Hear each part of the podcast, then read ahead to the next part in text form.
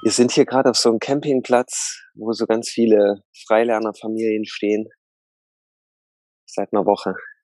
Und Mhm. da ist ganz viel Trubel.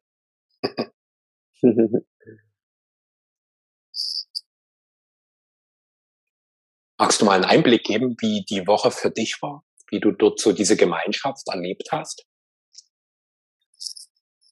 ja, das ist, ähm, das ist wie so eine Enklave so von Menschlichkeit, der wir hier begegnen. Es ist ganz, ganz viele Menschen, die, die aus Österreich äh, gerade geflüchtet sind vor der Impfpflicht und die haben sich mitunter Hals über Kopf in ihr Auto irgendwelche Sachen reingeworfen und sind dann einfach hier runtergefahren. Und jetzt erleben die hier so eine ganz schöne Zeit. Also gerade hier an dem Ort, wo wir sind, da haben wir ein ganz schönes Miteinander und ja, da ist ganz viel Verbindung da und ja, weiß gar nicht, wo ich anfangen soll.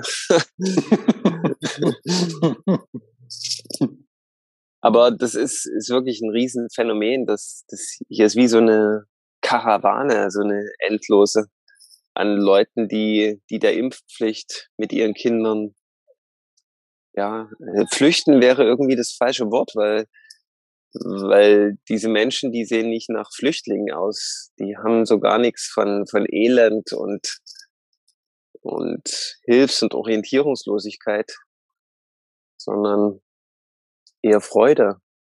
Ja, es ist irgendwie, als wenn sie von dieser Corona-Politik wie nochmal so den eigentlichen Schubs bekommen hätten und man müsste dem ganzen Treiben eigentlich noch dankbar sein, dass man so richtig mit dem Leben jetzt in Kontakt ist.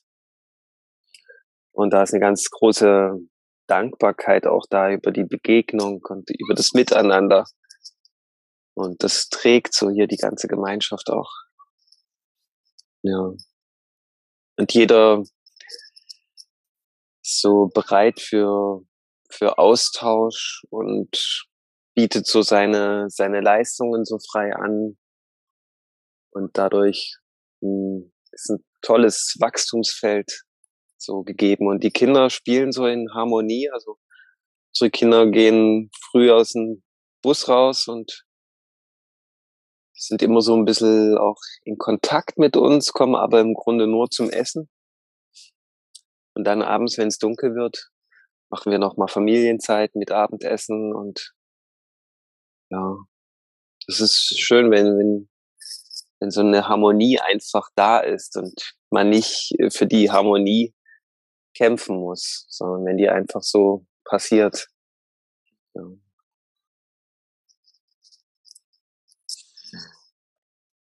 Ähm,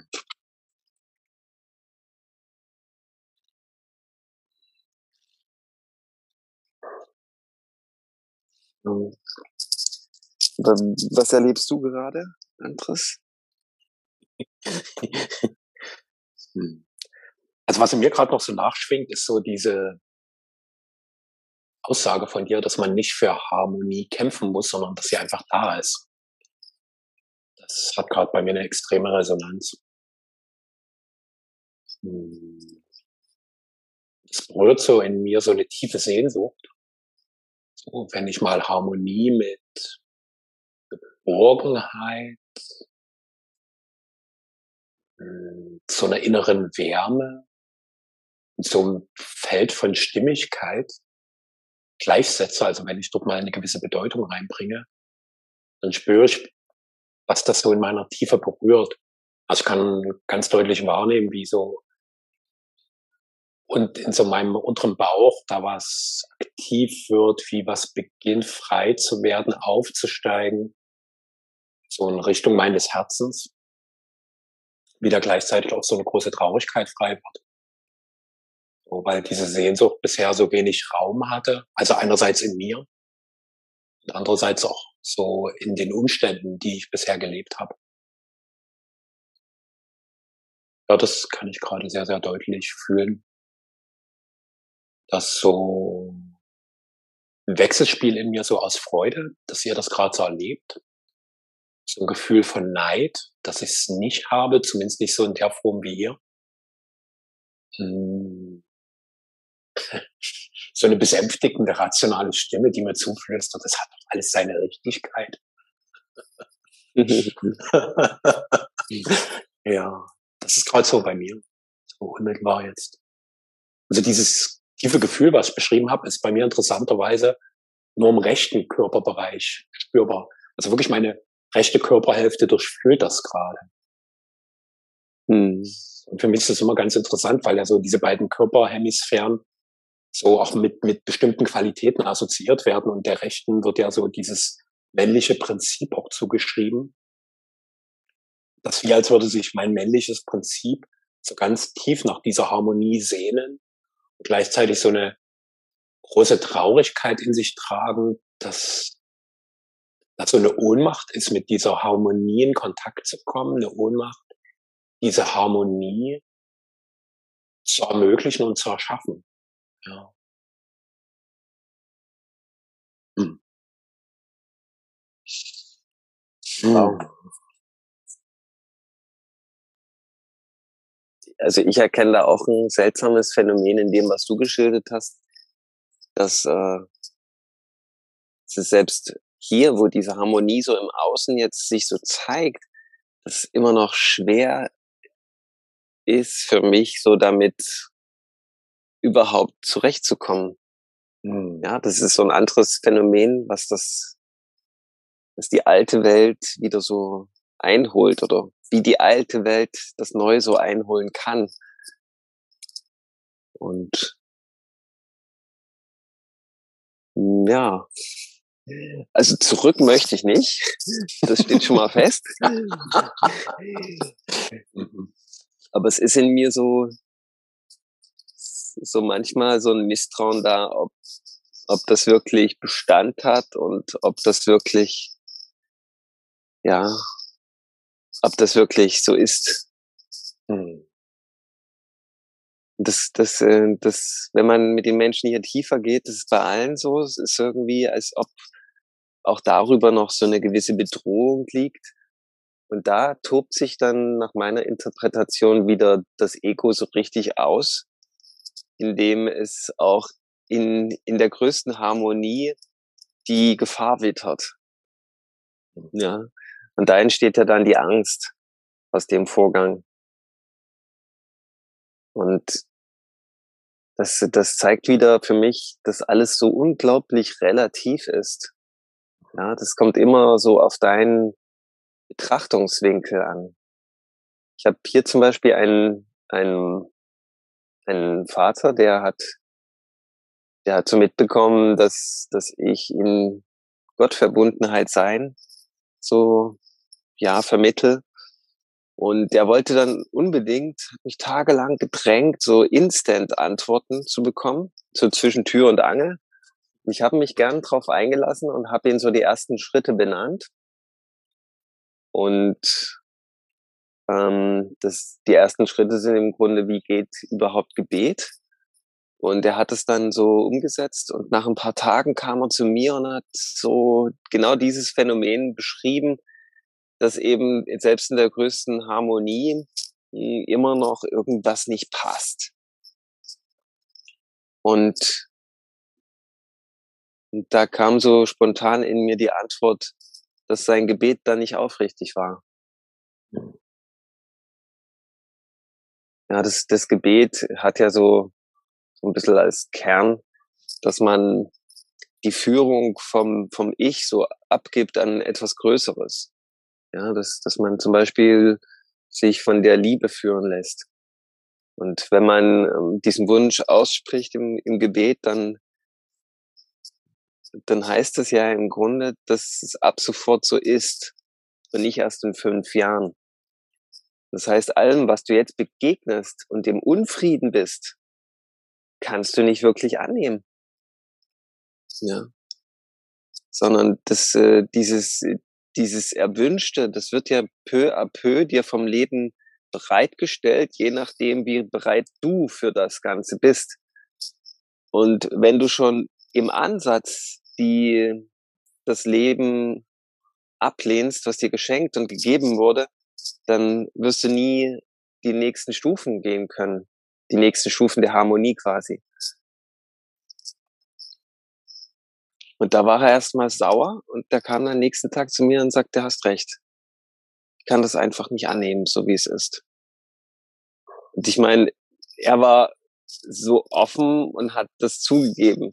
Ich denke, wir haben alle diesen Anteil in uns, dass, dass wir eben nicht immer 100% okay sind mit dem Leben, wie es sich darstellt und dem Frieden damit sind, ja. Hm. Und da haben wir alle noch so, so ein gewisses Potenzial. Aber darum geht's, glaube ich, so.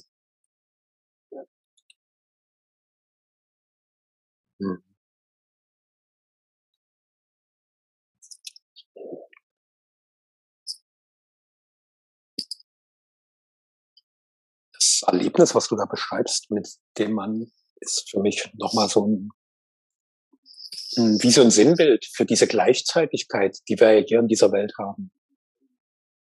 So, dass da einerseits Frieden sein kann und andererseits Krieg. Es kann beides gleichzeitig da sein.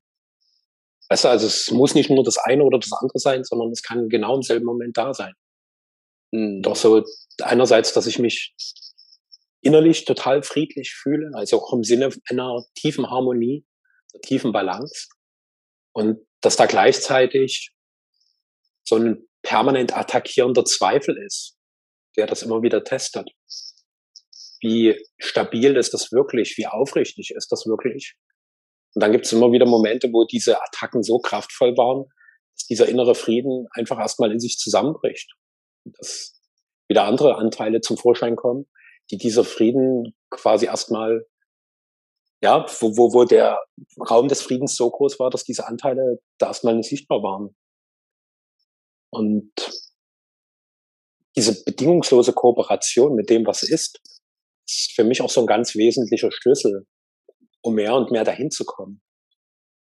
Also beispielsweise, so wie du es gerade für dich auch anerkannt hast, dir einzugestehen, dass dich diese Harmonie überfordert, dass du daran zweifelst. Dass so dieses Ding ist, hat das wirklich Bestand? Oder ist das auch wie was, was mir wieder wie weggenommen wird? Was, was auch wieder stirbt. Und es ist beides. Also einerseits hat es in dem Moment absoluten Bestand und gleichzeitig wird es dir mit hoher Wahrscheinlichkeit wieder genommen werden weil dieses Prinzip des Seins und Vergehens ja ständig wirkt. Und also ist es wieder absolut relativ. absolut hm. relativ, ja. Hm. Hm. Hm. Ich mag da auch gerne eine Erfahrung teilen, die ich gestern mit einem Freund machen durfte. Und diese Erfahrung, die hat eine Vorgeschichte. Und die Vorgeschichte ist, dass ich mich seit Monaten davor gedrückt habe, mit diesem Freund in Kontakt zu gehen. Und es war einfach klar, wir haben was zu klären. Und ich habe mich immer davor gescheut, einfach diesen beschissenen, simplen Anruf zu machen. So, obwohl es eigentlich nur darum ginge, in meinem Telefon seinen Kontakt zu suchen und auf Anrufen zu drücken, wirkte das, als wäre das die größte Mauer der Welt. Hm. Gestern hatte ich endlich diese Kraft, ihn anzurufen und er ist nicht sofort rangegangen. Hat mir aber kurz danach geschrieben, dass er genau denselben Impuls hatte, mit mir zu telefonieren. Und zehn Minuten später telefoniert wir miteinander und er hat erstmal erzählt, ähm, ja, also wie es ihm geht, was ihn gerade so bewegt und wie schwer es ihm fiel, mit mir in Kontakt zu gehen. Wie sehr er sich auch dafür verurteilt, dass er seit Monaten nicht auf das reagiert hat, was ich so als letzte kleine Kontaktversuche zu ihm geschickt hatte so wie er sich da schuldig fühlt, wie er sich schämt.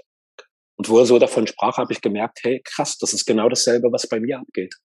Ich habe auch totale Angst davor gehabt, in Kontakt zu gehen, weil ich Angst davor hatte, dass es komisch wird, dass ich in meinem Bedürfnis nicht gesehen werde, dass es, um mal unser Thema heute aufzunehmen, nicht harmonisch ist.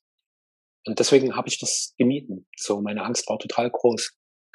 Und wo wir dann tiefer geschaut haben, wurde mir plötzlich klar, dass wir so in unserer Tiefe da von einer sehr ähnlichen Traumastruktur blockiert werden. Das nennt sich so fachlich so schön Autonomietrauma.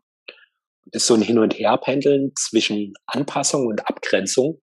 Beides sind Extreme, die für mich total unstimmig sind. Also Anpassung bedeutet, ich mache das, von dem ich glaube, dass ich das tun muss, damit der andere mich mag, mich annimmt. Und Abgrenzung ist, ich mache voll meins. So, ich will überhaupt nichts mit anderen zu tun haben, weil ich mich da total irgendwie ja wie regiert und unterdrückt fühle. Also grenze ich mich total ab. Beides ist nicht meine Wahrheit, weil meine Wahrheit wäre Verbindung. Aber diese Harmonie zwischen diesen Extremen von Anpassung und Abgrenzung kriege ich nicht hin. Das macht mich total hilflos. Und dann gibt es immer wieder Momente, die das triggern.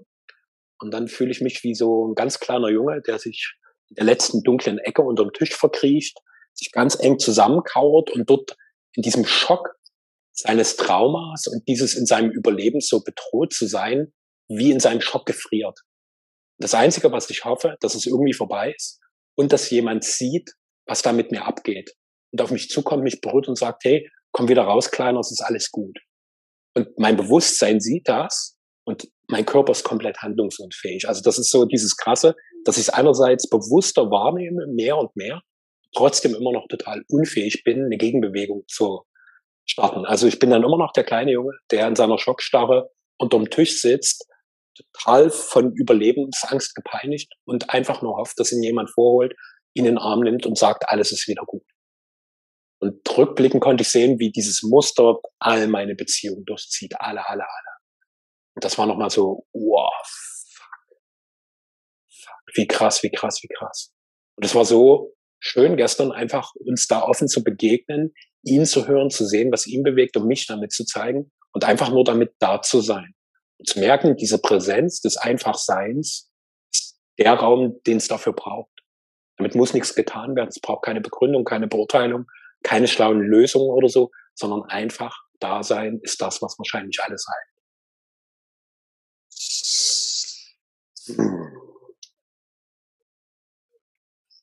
Wow.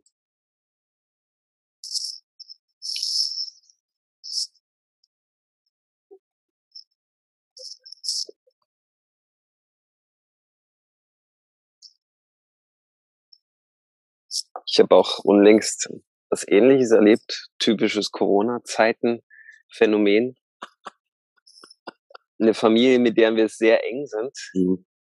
wo wir wissen, wie sie gegenüber Corona eingestellt sind, nämlich so quasi das, das Antiskript oder ja, das, das, ja, die Gegenbewegung zu dem, wie wir darauf schauen. Und da war von meiner Seite immer äh, so, ein, so ein ganz klares, wir lassen die anderen.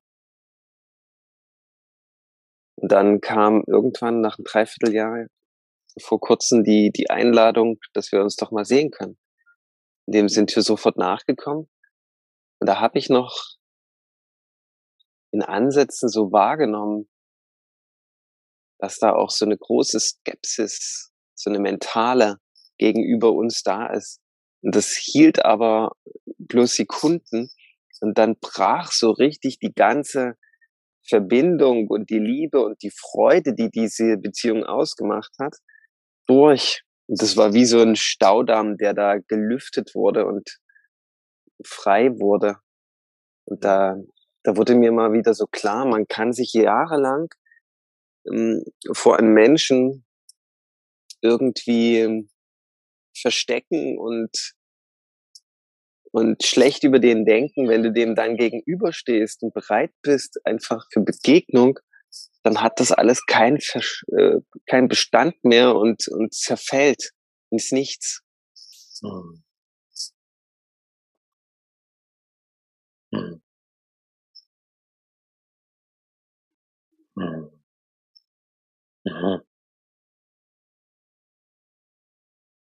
Und jetzt versuche ich gerade zu überlegen, was das für eine Verbindung zu deiner Geschichte haben könnte. hm. Also eine ziemlich offensichtliche. Also bei beiden ist ja das, das Parameter gleich, dass das wie eine Gefahr im Raum stand, mhm. dem anderen zu begegnen. Und, und daraus hat dann der Verstand abgeleitet, dass es besser ist, den, den Kontakt erstmal sein zu lassen. Mhm. Das führt aber zu einem immer größer werdenden inneren Schmerz, ja. Und vielleicht sogar zur, zur Erstarrung und Leblosigkeit.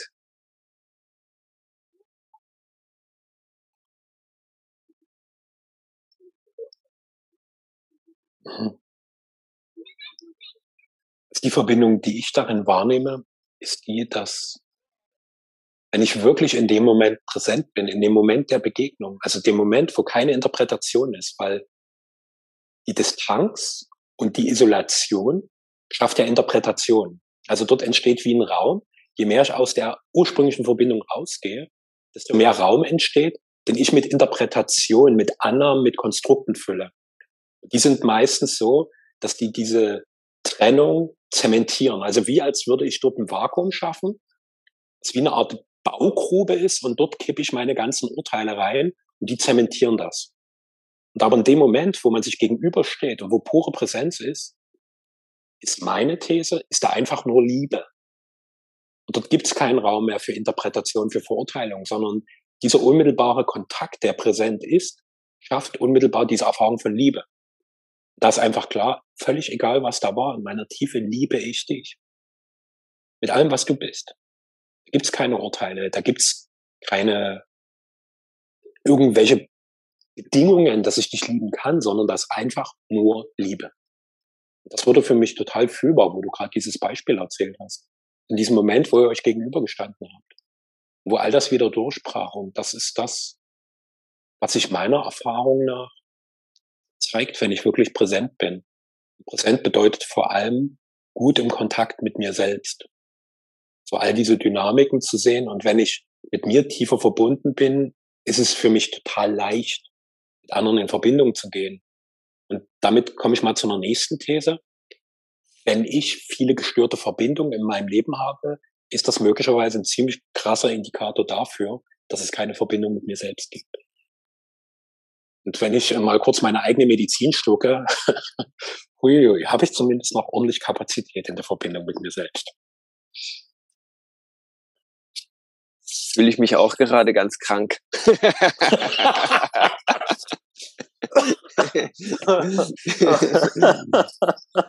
hm, hm. Hm.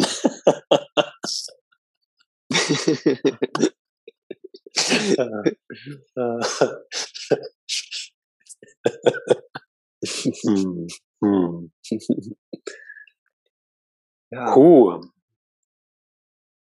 Hm. Also ja, ich mal diese Medizin schlucken. Die ist mir ganz schön bitter, ja. Aber Medizin muss ja bitter sein, damit sie hilft, sagt man.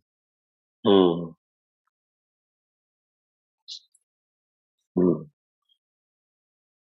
Irgendwas gibt's noch an diesem Phänomen, im Frieden mit Harmonie sein zu, äh, zu ergründen. Das ist mein, sagt meine Stimme, meine innere. Mhm. So, hier erlebe ich nämlich gerade, wo ich aus dem Fenster von meinem Bus gucke, da ist heute so ein bisschen eine kleine Aufbruchstimmung und viele verlassen die Harmonie. Mhm. Die, und ich glaube, vielleicht ist das genau der Moment, wo man, wo man auch ähm, weitergehen sollte.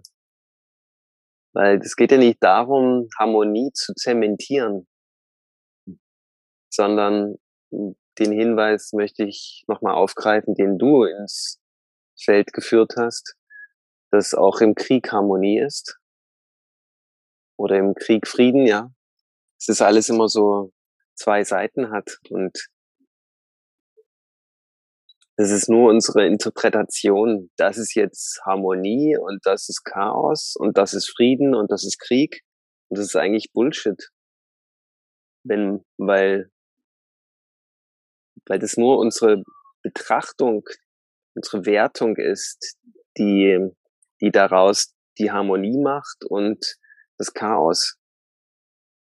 Und ja, da komme ich zu dem, was ich eingangs gesagt habe. Immer wenn man das Leben so ablehnt, dass man denkt, das, das ist schlecht und das ist nicht meins, das gefällt mir nicht, das Leben, was ich gerade vorfinde, dann ist es ja wieder so, so eine absolute Undankbarkeit dem, dem Ganzen gegenüber. Und ja, irgendwo auch äh, eine Unaufrichtigkeit im Gebet, ja, um nochmal darauf sich zu beziehen. Und äh, vielleicht kann man, wenn man das mit Bewusstsein jetzt betrachtet hat, als etwas entlarven, was alles nur in unserer Gedankenwelt, in unserem Verstand entspringt. Ja. Und wenn man lernt, sich äh, nicht mehr mit diesen ganzen Stimmen, die da ständig auftauchen, zu sehr zu identifizieren, dann ist man quasi in der absoluten Ordnung. Ja, da ist man zumindest im Kontakt damit, dass alles jederzeit immer gut ist. Hm.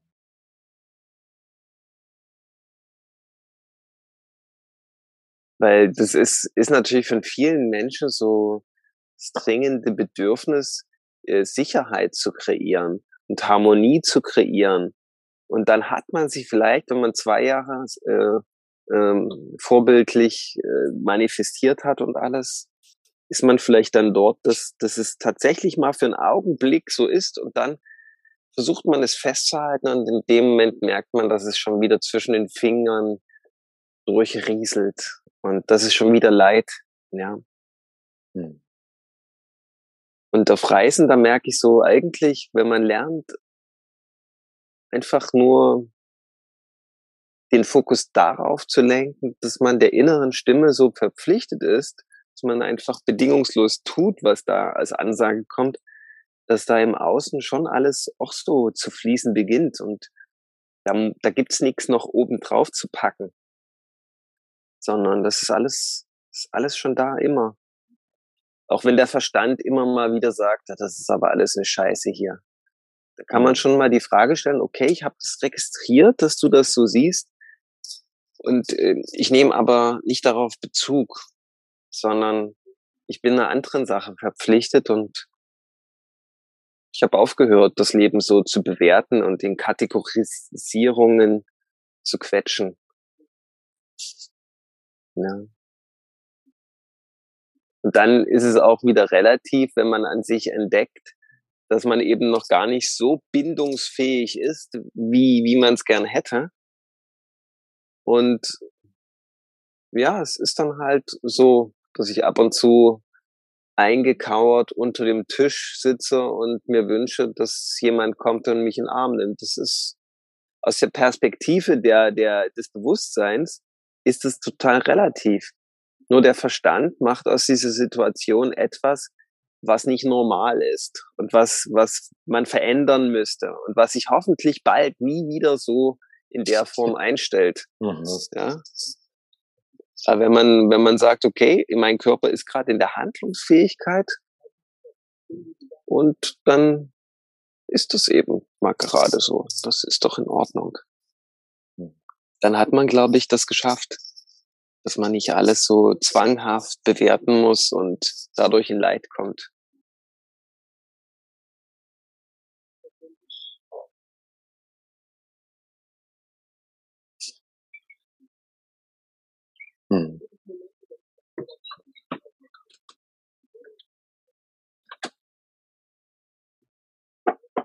Ja, doch dort zeigt sich ja, wie vielfältig wir sind.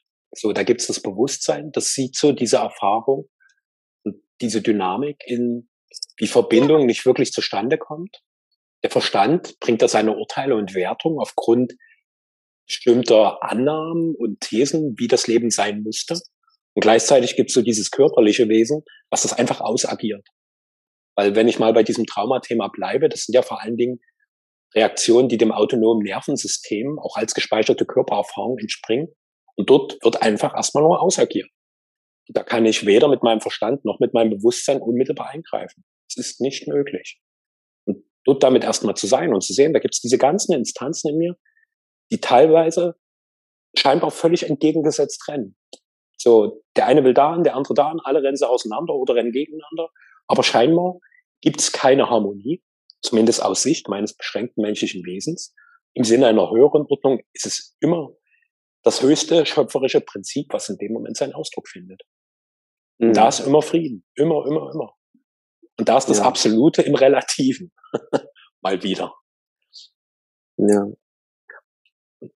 Ich, mag ich meine, es gibt eine, mhm. ja. Also es gibt ja Möglichkeiten, das, das aufzulösen, aber es ist wirklich vom absoluten Standpunkt her relativ. Mhm. Ja, das ist, es hat keine wirkliche Bedeutung. Ja, jetzt bist du. Ich wollte da noch eine andere Erfahrung einstreuen, die das ganz gut untermauert. Und zwar vor einigen Tagen hatte ich eine sehr, sehr abgefahrene Erfahrung mit einer Freundin, wo wir plötzlich das Gefühl hatten, dass wir in dem Moment am Ursprung der Zeit sind. Also plötzlich haben wir beide gefühlt, wir sind am Ursprung der Zeit. Da, wo alles begann. Plötzlich mhm. war klar, also so, aber nicht im Geist, sondern so ganz tief gefühlt, das ist alles ein Spiel. Das ist mhm. alles ein Spiel. Und wir nehmen es nur so furchtbar, furchtbar ernst. Und haben mhm. gleichzeitig vergessen, dass es ein Spiel ist. Das war so eine tief gefühlte Erfahrung, die mir ja plötzlich ganz viel Weite und Leichtigkeit geschenkt hat, die mir bewusst gemacht hat, der Ursprung der Zeit ist auch immer jetzt. Ist immer jetzt. Und das Spiel ist immer jetzt. Das liegt nicht irgendwo Jahrmillionen zurück, dieser Zeitpunkt, wo dieses Spiel begann, sondern der Ursprung des Spiels ist jetzt. Und auch das ist wieder genauso absolut wie relativ.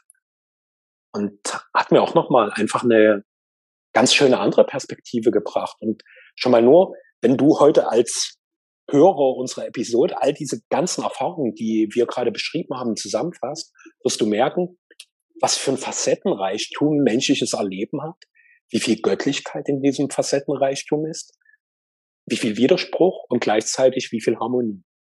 Und das finde ich gerade irgendwie total faszinierend und es schenkt mir gerade total viel Freude, das in dieser Klarheit wahrzunehmen.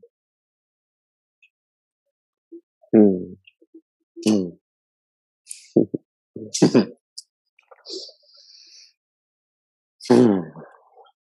Das war doch ein angemessenes Schlusswort. Mhm.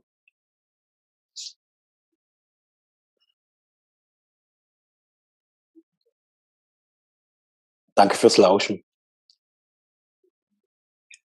Aho.